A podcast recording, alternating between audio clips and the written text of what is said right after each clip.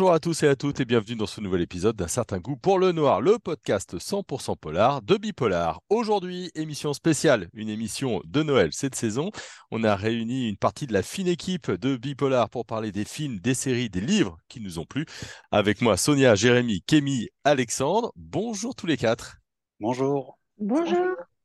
Alors, on, va parler un petit peu euh, film, hein, euh, série, euh, littérature. Chacun, chacune, vous allez dire ce qui vous a fait vibrer un petit peu en polar cette année. On va, on va commencer côté film. On va commencer avec les films et on va commencer avec toi, Jérémy. Toi, tu as aimé le film de T-West, X. Voilà, donc c'est un long métrage qui est sorti cette année. Un nouveau film d'horreur qui s'annonce comme le premier d'une trilogie. qui a été réalisé par un metteur en scène qui a qui s'est fait connaître par euh, une, série de, films euh, qui sont des films horrifiques, notamment The House of the Devil ou The Innkeepers, qui rendait déjà hommage à, bah, aux grands des années 70. Et celui-là en est un nouveau qui a bien intégré les codes du genre et qui en même temps arrive à s'en détacher avec une espèce d'ironie qui est non seulement qui s'applique non seulement au personnage, mais qui a beaucoup de choses à nous dire sur les rapports entre les hommes et les femmes, mais aussi entre les femmes et les femmes. Ouais, ça fait, ça fait, euh, ça fait vraiment envie en tout cas. X, donc euh, un film de, T-West. On va passer à toi, euh, Kémy, dans nos recommandations de, Noël. Toi, tu as vu Le Menu comme, comme film. Est-ce que tu peux nous dire ce que c'est comme film et pourquoi tu as aimé? Alors, Le Menu, on va dire, c'est un film entre thriller et film d'horreur slash épouvante. Et alors, en fait, je vais résumer rapidement rapidement l'histoire, c'est euh, comment dire des, des personnes qui sont plutôt issues de enfin voilà de la de la fin de la haute qui sont invitées à un dîner gastronomique un petit peu spécial. Donc voilà, c'est vraiment une expérience complète, c'est-à-dire que ça va être euh, sur une île un petit peu isolée, donc il y a tout un cadre en fait. L'expérience c'est non seulement gustative, mais aussi euh, voilà, il y a l'environnement qui va avec. Donc c'est un grand chef qui invite vraiment des personnes qui ont été sélectionnées, il y en a vraiment très très peu. Et euh, bon, je vais pas vous spoiler, quoi, mais euh, le dîner va, va, tourner, euh, va tourner au drame, quoi. Et donc, en fait, c'est super, c'est super intéressant parce que pour rebondir sur ce qu'a dit Jérémy, ce que j'aime bien dans ce genre de film qui touche un petit peu à l'épouvante, c'est qu'il y a toujours un petit peu, un petit peu d'humour, en fait. Il y a, il y a toujours un côté un petit peu drôle où on va rigoler même si on s'y attend pas vraiment. Euh, et euh, sinon, enfin, au niveau de, de, des rebondissements, enfin, voilà, comment dire, l'angoisse est là, quoi. On sait que ça va arriver, on sait pas comment, et euh, il y a des moments où on s'attend à quelque chose et au final, il se passe pas vraiment ça. Enfin, voilà, on va dire, ça, m'a un petit peu aussi rappelé, on peut, on pourra peut-être pas dire que ça fait partie des, de la catégorie thriller, mais ça m'a fait penser un petit peu au film Sans filtre. Je sais pas si vous l'avez vu.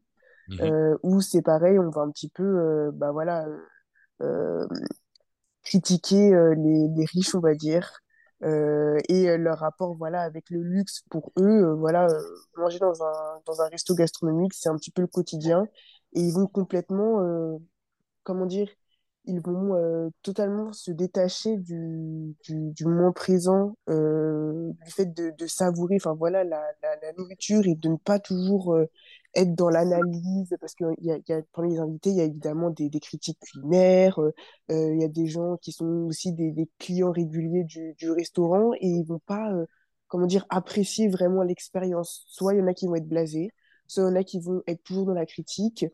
Et justement, il y a le côté, en fait, que le chef aimerait, euh, enfin, je sais pas si je vais spoiler ou pas, mais en gros, le but, c'était vraiment euh, d'apprécier euh, la nourriture, comment dire, comme on peut apprécier, moi, je sais pas, je vais dire n'importe quoi, moi, comme, comme dans Ratatouille, le film Ratatouille, voilà, c'est le plat de, de, de sa grand-mère et c'est juste le fait que ça va vous rappeler des souvenirs et ça va pas forcément être un plat super, super travaillé, euh, c'est un plat que tout le monde peut faire, mais, euh, mais euh, voilà, le, but, c'est vraiment l'expérience, savourer le moment et ne pas être, comment dire, des habitués de, de, de, tout ce qui est le luxe, etc., et d'être un petit peu blasé et de ne plus savourer, enfin voilà, des, des plats du quotidien. Je sais pas si je me suis bien exprimé. Ouais, ouais, non, non, c'est très bien, c'est très clair. C'est une belle comédie noire. En tout cas, moi, j'ai vu les, les extraits, il vient de sortir, hein, le fin novembre. C'est tout jeune, j'ai bien envie d'en profiter à Noël pour aller le voir. Ça a l'air vraiment, ça a l'air vraiment très très chouette. Sonia, toi, tu as vu un blockbuster, hein, ce qui a vraiment été marquant cet automne. C'est Novembre de Cédric Jiménez, donc le, film avec notamment Jean Dujardin sur les attentats du, 13 novembre. Qu'est-ce que toi tu en as pensé? Qu'est-ce que tu peux nous en dire? Alors, euh, j'ai beaucoup apprécié le film parce que du coup, lorsqu'il y a eu les, attentats du Bataclan, moi j'avais 15 ans. Donc, euh, j'étais assez jeune et forcément, je ne comprenais pas toute la situation, tout le contexte derrière ça, toute la complexité euh, de ce problème. Et disons, bah, j'ai beaucoup aimé Jean Dujardin dans ce film. J'ai, on voit, on est vraiment en fait dans au sein des équipes, au sein de la BRI, au sein euh, des brigades antiterroristes, euh, on voit, euh, comment dire, bah voilà, que ça se passe d'un coup, qu'ils sont tous amenés à être sur le terrain, à se renseigner. On les voit chercher les terroristes dans toute la ville de Paris, parce que bien sûr, c'est pas sur un seul lieu, c'était sur plusieurs lieux et il y avait plein de risques de bah, d'autres attaques par la suite. Euh, qui ont d'ailleurs été, euh, bah, du coup, euh, qui ont été évités grâce, grâce à la police. et puis, on, on voit que c'est très compliqué parce qu'il y a le, aussi les, comment dire, les convictions personnelles des, des, policiers, il y a les procédures aussi à respecter. On voit que c'est pas forcément facile, que si on veut, si on a une, une piste, mais il faut attendre l'approbation de la hiérarchie. Euh, et au final, euh, au final, on voit dans le film qu'il y a certains, certains personnages qui sont obligés de, passer outre euh, les procédures. Et, et, grâce à ça, en partie, bah, ça, ça a pu, on a pu avoir des preuves par la suite contre certains terroristes dans le film. Mmh. Sonia, euh, on, avait fait un, un, chouette podcast avec Jérémy sur euh, novembre. Euh, on parlait, on discutait, on disait que ça avait été un peu cathartique sans doute pour plein de réalisateurs. Alors toi qui avais 15 ans au moment des attentats donc de 2015, comment tu l'as vécu par rapport à tes souvenirs? Est-ce que ça t'a remémoré des choses? Est-ce que ça t'a fait revivre un petit peu les événements avec un autre regard? Euh, bah, c'est vrai, je me souviens du, euh, du euh, for Paris avec le logo de la Tour Eiffel, des fleurs, des tombes, etc. Sur, bah, à Paris. je me souviens très bien de tout ça. Bah, ça m'a, beaucoup ému. J'ai, quand on voit à l'hôpital les victimes, etc., on s'en rend pas forcément compte. on voit surtout les, images des terroristes. et, et devant les bars, etc., au Bataclan, euh, des événements, mais on ne se rend pas forcément compte euh, des victimes, et je ne me rendais pas bien compte à l'époque, j'avais juste l'impression qu'il y avait des méchants à Paris euh, qui savaient mis des bombes, et, et puis voilà, et qu'il fallait les arrêter, mais là on, est vraiment au cœur du sujet, on se, plonge, on, se plonge vraiment, que ce soit du côté du policier, du côté des victimes, du côté des témoins. donc oui, ça m'a ça m'a, ça m'a pas mal ému. pas hmm. mal ému. Merci beaucoup, euh, Sonia. Euh, on va changer de registre. On, va partir du côté de la Corée du Sud avec euh, toi, Alexandre, avec un film de Park Chan-wook. J'espère que je, le prononce bien. Decision to Live. Voilà, on, voit bien mon niveau d'anglais. Parle-nous un petit peu de ce film et, et pourquoi tu as aimé. Alors, le pitch est assez sobre et déconcertant pour un film de Park Chan-wook. Euh, c'est l'histoire d'un homme qui chute mortellement d'un apic rocheux aux abords de Séoul. Et donc les indices de sa mort laissent supposer un, suicide. Mais euh, un enquêteur euh, nommé Hei Jun va mettre le doigt sur quelque chose de, suspect concernant la veuve du défunt, Song. alors le problème, c'est que ce, détective va finir par s'éprendre de la, jeune femme Park Chan-wook, euh, donc c'est le réalisateur d'Old Boy euh, ou encore de First, ceci est mon sang. Il fait de ce scénario classique qui rappelle euh, le Faucon maltais de John Huston notamment, quelque chose d'assez étonnant et de très beau au croisement du thriller et de la romance funeste. le cinéaste en exégète absolu d'Hitchcock, donc il reprend la trame de Vertigo, dans une certaine mesure quelques motifs de fenêtres sur cours, notamment les visions mentales. on, pense aussi à Basic Instinct, le, thriller érotique de Verhoeven, qui s'inspire lui aussi de Vertigo. Et donc du chef-d'œuvre du pape du suspense, donc, on retrouve dans Decision to Live le récit découpé en deux miroirs inversés. il y a la scène du toit aussi, la scène de filature, la robe verte, notamment. Il y a encore plein de choses. Et ce qui trouble et fascine, c'est que Park Chan-wook, qui met cette fois sa virtuosité au service d'une subtilité qui lui était jusqu'alors plutôt étrangère. Il y, a des visions mentales inopinées même euh, quitte par exemple à se projeter à travers le regard d'un mort. Enfin, il y a vraiment des choses assez délirantes. Mais c'est aussi à travers des paysages allégoriques que la mise en scène brille. Il y, a, toute une constellation de plans assez labyrinthiques. et tout ça pour symboliser bah, l'amour impossible entre le détective et la veuve criminelle. voilà. Donc, outre Hitchcock et Verhoeven, on pense en creux aussi au ballet hypnotique de, de Wong Kar Wai, euh, In mm. the Mood for Love, euh, qui je pense probablement une référence de Park Chan-wook pour ce film. Bref, c'est une enquête vénéneuse, euh, assez irrésistible à mon sens, qui a été célébrée d'ailleurs par un, prix de la mise en scène à, Cannes. mérité, je pense. C'est vraiment un réalisateur euh, vraiment intéressant. Euh, j'ai vu une critique qui parle d'un film romantique et Rotor. Alors Rotor, on voit bien avec euh, le thriller. Est-ce que tu dirais romantique, ça, ça colle aussi? Ah ouais, totalement. Bah, c'est ouais, cet esprit-là, la vertigo, où le thriller se, se, mélange avec la, la romance tragique. Ouais, oui, tout à fait, complètement. Et tu voulais aussi nous parler de la nuit du 12. Alors que là, on est du côté de, Dominique euh, Moll avec Bastien Bouillon, Bouli euh, Lanners et, Théo euh, Scholby. Qu'est-ce que c'est que ce, film-là? On est, on est de retour hein, du côté de la France.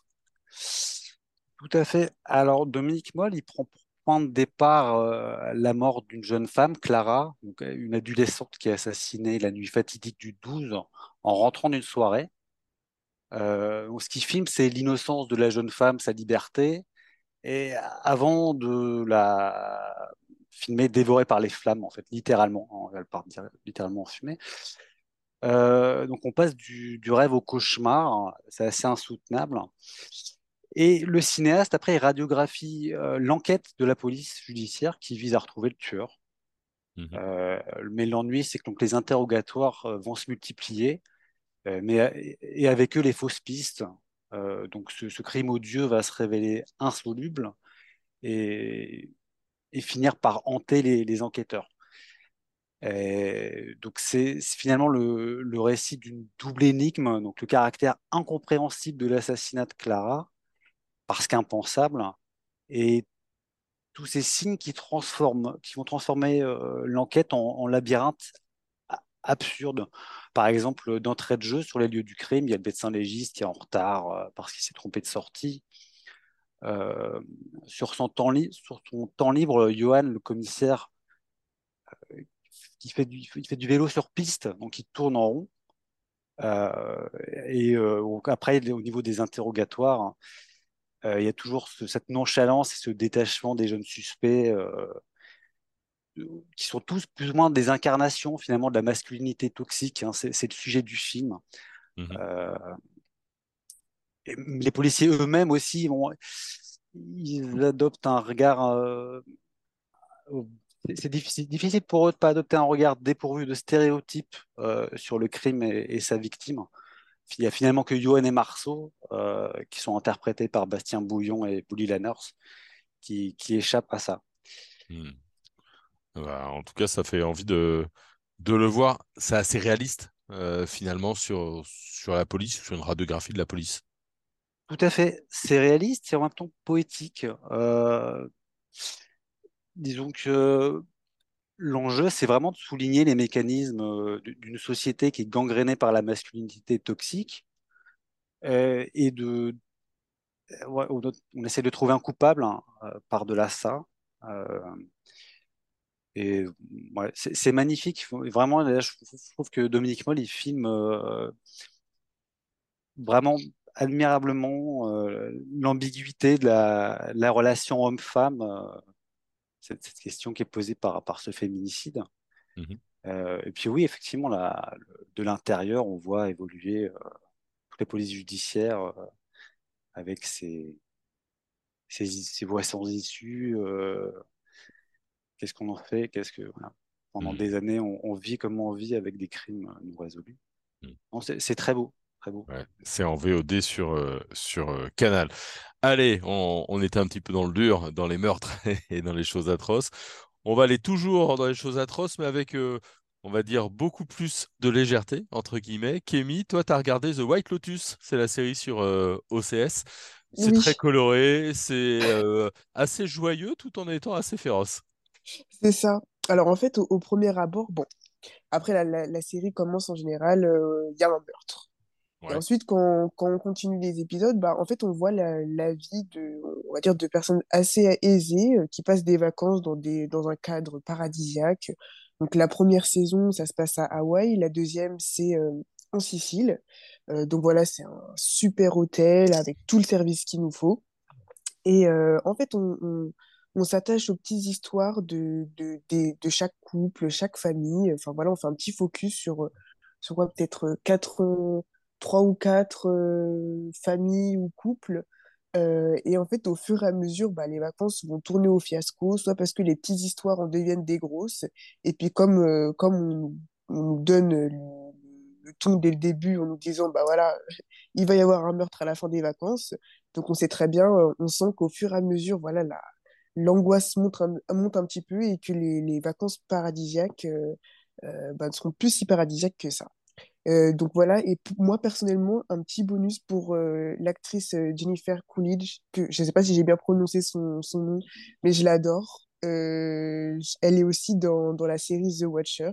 Mhm. Donc j'adore vraiment cette actrice, elle me fait vraiment beaucoup rire. Et euh, voilà, c'est un petit peu, un petit peu grâce à elle que, que j'ai commencé à regarder la série. Donc voilà. Ouais, The White Lotus, c'est vraiment une des bonnes pioches euh, de, de euh, l'année. Sonia, toi, tu as regardé un des grands succès de, de Netflix. Euh, alors, c'est sorti en 2021. On attend la saison 2 et peut-être la saison 3. C'est Lupin avec euh, Omar Sy, l'immense Omar Sy. Oui, c'est ça, Omar Sy, j'ai vu qu'il était à l'affiche, du coup j'ai voulu essayer. Arsène Lupin, bah, je pense que tout le monde le connaît avec Sherlock Holmes, du coup le grand cambrioleur, gentleman cambrioleur. Et, euh, et ouais, non, c'est super intéressant, du coup on, voit, donc il incarne Hassan, Hassan Diop, du coup, euh, donc son père il est en gros euh, condamné injustement par ses employeurs. Et du coup, son père donc, se retrouve en prison et du coup, son père lui laisse en héritage le fameux volume d'une des histoires d'Arsène Lupin. Et du coup, pour se venger, euh, Hassan va essayer euh, de s'inspirer d'Arsène Lupin et, euh, on va dire, révéler la, la vérité sur le complot qu'entoure la condamnation de son père Mhm. pour l'histoire. Voilà. Et j'ai beau- beaucoup aimé, j'ai le, comment dire, j'ai beaucoup aimé le, le jeu d'acteur de, de Marcy. Je trouve que le rôle lui va comme un gant. Euh, et puis ça fait plaisir un petit peu de, comment dire, de, d'avoir un acteur de, de couleur, je trouve, euh, pour incarner un rôle comme ça. Ça se déroule à peu près Ouais, de, de nos jours. ouais, C'était, c'était d'ailleurs ma question, parce que c'est vrai que Arsène Lupin, on, on- on l'imagine euh, plutôt euh, euh, 20e siècle, hein, début 20e siècle. Le fait qu'il soit transposé de nos jours, ça pose pas trop de, de soucis. Le gentleman cambrioleur est toujours aussi séduisant. Oui, oui, bah, c'est ça, il est euh, très séduisant. Euh, il, euh, comment dire, dans les, dans les tours, on va dire qu'il joue à la police, il s'en sort à chaque fois parfaitement en les tournant en ridicule. Il va, il va, ça va, ça va être à, à chaque fois un, mélange d'humour et de suspense à chaque fois. On se demande à chaque fois comment il va s'en tirer et à chaque fois, Hassan arrive à nous surprendre et, et voilà. Mm, ouais, ça nous avait bien fait plaisir. On attend vraiment la, la, saison 2 avec impatience. Il paraît qu'elle est en production, donc euh, ça ne saurait tarder et qu'ils vont bientôt tourner. Ouais, on va bientôt tourner la, la saison 3. Toi, Alexandre, tu as adoré en série euh, We Own This City, euh, donc une, excellente série créée par David Simmons et Georges Pelecanos. Est-ce que tu peux nous en dire un petit mot? Alors, en quelques mots, oui, donc c'est le créateur, donc David Simon, qui est, qui est l'auteur de The Wire. Énorme, The Wire. Euh, ouais, énorme, The Wire. Bah, ça, ça n'en effleure pas les fulgurances, on va dire, euh, We the City de The Wire. Mais c'est fin, c'est lucide, euh, donc c'est une plongée à travers les, les arcanes, en fait, souvent révoltants du, des systèmes économiques, judiciaires et politiques de l'Amérique contemporaine. Euh, donc on, suit euh, une équipe de la, police judiciaire euh, qui, on va dire, agit. Enfin, surtout des ripoux en fait. Hein. C'est une bande de ripoux, voilà, en substance. c'est pas mal. En six épisodes, enfin, moi, je, trouve ça, très bien. Hein. C'est pas dénué de, défauts néanmoins.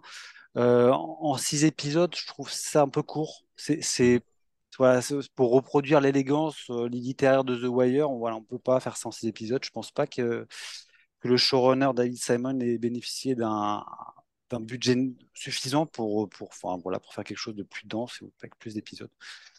Mmh. Euh, mais c'est très bon quand même. Voilà, c'est une incontournable quand même de 2022, je pense voilà, gros casting, euh, c'est, euh, ça va vite. Il y a beaucoup d'allers-retours entre euh, différentes temporalités. juste les personnages, ça manque un tout petit peu de, de substance. Enfin, on aimerait bien les, voilà, les connaître davantage en six épisodes, c'est court. Mais ça reste excellent. J'aime tellement Simon que, que, je suis un peu dur avec Wednesday City, mais voilà, c'est bon. Eh oui, parfois on est un peu exigeant avec euh, ce qu'on aime bien. Et puis il y a eu aussi un retour cette année, c'est Bitter Call Saul, euh, donc euh, tiré, hein, la préquelle de, de, Breaking Bad. C'est la saison 6 hein, qu'on a eu. C'est la dernière, ouais. Ah, voilà, c'est la dernière. Et toi, tu as aimé ce final-là? Ah oui, c'est excellent. Après, ouais, 63 épisodes répartis sur 6 saisons, Better Call Saul. Euh, bah oui, c'est dingue. C'est à la base c'est un, un spin-off donc de, Breaking Bad. Euh, on pensait que c'était un spin-off opportuniste en fait à la base et pas du tout. Euh, ça, ça, a totalement déconstruit Breaking Bad. ça a surpassé Breaking Bad. on passe d'un suspense totalement haletant dans Breaking Bad qui est presque trop haletant parce que c'est toujours la même rythmique, un peu toujours le même mécanisme, même si c'est bon aussi hein, Breaking Bad. Et là, euh, il tisse une toile narrative euh, bah, d'une diversité hallucinante. Euh, c'est inattendu, c'est changeant, c'est à la fois d'une clarté éclatante et en même temps, ça jongle avec des trajectoires de différents personnages, des temporalités, il y a des allers-retours. voilà, ça, module des, différents rythmes, des péripéties, des non-péripéties. Parce que parfois, c'est vrai qu'il ne se passe rien dans cette série et c'est ça qui est génial. Euh, il y a des latences. On, Vince Gilligan et Peter Good, ils étendent des, scènes jusqu'à l'infini, euh, ou, du moins dans des proportions rares, et ça, ils prennent des risques et ça crée quelque chose de très singulier. Euh, là, la sixième saison, bah, elle, est, bah, au même niveau que le reste, c'est-à-dire que c'est excellent. on retrouve toujours un petit peu le maniérisme de, Sergio Leone, de, bah, de Quentin Tarantino aussi, forcément. Euh, donc on suit la trajectoire toujours euh, bon, bah, à la finale hein, de, cet avocat euh, pas, pas, très moral ou pas du tout, qui est James McGill, alias Saul Goodman, donc l'avocat de, Walter White dans, dans Breaking Bad. c'est génial. Hein. Et ouais, bah, finalement, en substance, oui, c'est l'histoire d'un mec qui est addict au jeu et au risque. En fait, ce qu'il recherche, au Goodman, c'est pas l'argent. Hein. voilà, c'est, il va contaminer tous les personnages de la série avec ça, c'est-à-dire que il est accro au jeu, donc euh, il va aller de mystification en mystification, euh, mais ça va virer à la tragédie. Euh, voilà, c'est, bah, c'est pour ça que c'est, d'autant plus retorse et admirable cette série qu'elle finit mal. mais c'est, très bien écrit. Euh, y a, mais il y a aussi du suspense. Voilà, c'est pas seulement. Euh, c'est-à-dire que là, dans la dernière saison, il y a, il y a des choses très brutales. Hmm. Je n'en dirai pas, je ne vais pas spoiler, mais voilà, des choses qui font penser à la brutalité des sopranos dans l'écriture, à la manière quand on scalpe un peu des personnages comme ça. c'est beau, c'est beau. Et puis là, le, dernier segment en noir et blanc, monochrome, les épisodes, c'est-à-dire c'est la, temporalité qui se passe après Breaking Bad, c'est splendide, c'est hyper bien filmé, enfin c'est hyper bien cadré. Et il y a un hommage à un moment donné à un film euh, d'Irving Raper qui s'appelle Une femme cherche son destin. Euh, lorsque Kim et, Saul euh, sont réunis autour de leur cigarette fétiche, c'est un rituel toujours, ils se passent une cigarette, ils partagent une cigarette. Voilà, c'est poignant, c'est virtuose, c'est beau. Ah bah, eh ben, super, on, va revoir et revoir et, terminer donc euh, euh, Better Call euh, Saul. On va parler maintenant des, livres après les films et les séries. Kémy, toi, tu as aimé un, classique, hein, c'est Le Serpent majuscule de Pierre Lemaître. Oui, tout à fait. Tout à fait. Alors, vous l'avez peut-être remarqué dans la sélection, moi j'aime beaucoup les, les, comment dire, les polars où il y a le côté macabre, mais il y a aussi beaucoup d'humour. et là, pour le coup, avec ce, ce, roman noir-là, on n'est vraiment pas déçu. Donc, euh, c'est Mathilde, euh, une ancienne tueuse à gages, qui, qui est encore un petit peu euh, dans le travail, mais voilà, qui est appelée de temps en temps. c'est, elle, a, elle a, comment dire, pendant sa jeunesse, elle était résistante, et bon, elle lui a un passé de, comment dire, de, de torture. Voilà, elle, elle, il chopait les, les nazis, il les torturait. Bon, elle, c'était quelque chose euh, qui lui plaisait, en fait. Donc, euh, c'est pour ça qu'après, elle a poursuivi sa carrière en tant que tueuse à gages. Et, euh, et en fait, c'est super drôle parce que c'est une tueuse à gages à laquelle on ne s'attend pas. C'est-à-dire que c'est un petit peu une Madame Tout-le-Monde. Enfin, on la soupçonnerait jamais de ça. c'est une, voilà, une dame qui a la soixantaine, qui a sa petite vie dans la, enfin, qui habite sa petite maison en campagne et tout. Et puis en fait, bah, voilà, elle tue des gens de, de sang-froid qu'on lui demande de le faire. Et ce qui est super drôle dans ce roman-là, c'est que, eh ben, elle va être, comment dire, beaucoup moins, elle va faire beaucoup moins attention, elle va être beaucoup moins régulière dans ses missions. C'est-à-dire que, bah voilà, quand on tue quelqu'un, quand même, on essaye de, euh, de pas laisser d'indices, quoi, de pas laisser de traces derrière soi. Donc elle, elle est censée par exemple se débarrasser de ses armes, mais au final elle va les garder. Voilà, elle va être beaucoup moins euh, rigoureuse dans son travail. Et il y a le côté, enfin voilà, euh, c'est une tueuse à gages, mais en fait on s'attache à elle parce que c'est, comme on dit, c'est une Madame tout le monde en fait. on est dans sa tête, on a ses réflexions et c'est super drôle. C'est vraiment vraiment drôle, c'est même limite jubilatoire quoi. Et aussi, un autre côté, attention, euh, Pierre Lemaître, il a aucune pitié euh, avec les, euh, ses personnages. Donc, c'est-à-dire que, bah, voilà, je ne vais, vais pas trop en dire, mais ne vous attachez pas, si vous lisez le livre, ne vous attachez pas forcément trop aux personnages. Voilà. J'en dis pas plus. Vous êtes prévenu. Oui. Sonia, toi, tu voulais nous parler de Baby Doll, Dolly Overton. Oui, euh, alors Baby Doll, c'est pas vraiment un polar, c'est plus un thriller. Euh, c'est le premier que j'ai lu.